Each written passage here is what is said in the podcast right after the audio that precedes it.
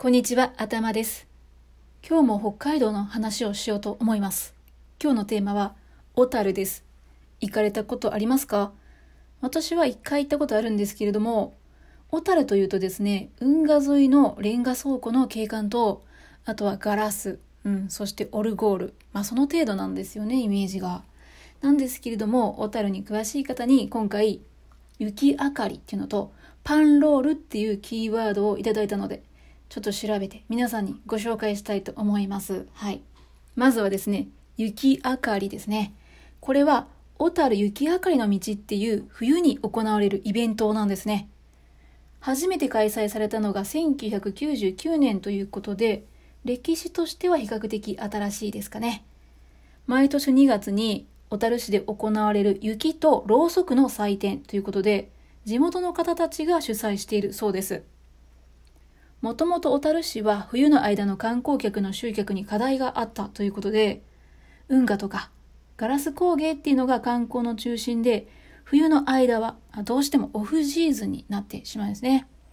そういうこともあって、ウィンターフェスティバルっていうね、イベントを最初に始めたそうなんですけれども、さらに冬の観光をアピールしようということで生まれたのが、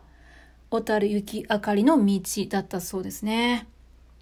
期間中は歴史的な街並みの中にもうたくさんのキャンドルが並べられて幻想的な雰囲気が演出されているそうで最近では人気も定着しつつあるそうですよ。確かにもともとある運河沿いのね夜のライトアップに加えて川の中に浮かぶろうそくの光っていうのはなかなか見応えがあるんじゃないでしょうか。この小樽雪明かりの道っていうイベントの名称は小樽出身文学者の伊藤聖さんの詩集雪明かりの道に由来しているそうですね。はい。まあ、その雪明かりの道は比較的新しい小樽のイベントなんですけれども、もう一つご紹介する小樽のパンロールですね。これを販売している釜栄さんは、明治38年に創業した歴史のあるお店なんですよね。地元に愛されている老舗のかまぼこ屋さんということで、まあ、そんなかまぼこ屋さんの釜屋さんで販売されているのは、まあ、もちろん板かまぼことか揚げかまぼこ、うん、北海道の海の幸を贅沢に使ったかまぼこなどなんでねそして種類も豊富ということなんですけれどもまあここで販売されているものの中でももう大人気なのがですねすり身をパンで包んで揚げたパンあ大事なところで。パンロールだそうです。はい。さらに詳しく解説するとスケトウダラのすり身に豚肉と玉ねぎを加えて厚さ5ミリの、まあ、薄いパンで包んで揚げたものだそうですよ。はい、パンロール。いやもうこれ絶対美味しいに決まってますよね。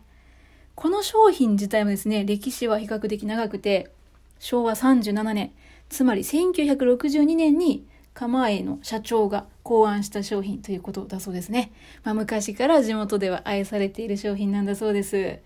ということでですね、本日は北海道の小樽で昔から地元の人に食べられているパンロール、そして地元の人たちが新しく生み出した小樽雪明かりの道っていうイベントについてご紹介しました。どちらも魅力的です。はい。この冬行ってみたい旅の候補になりましたね。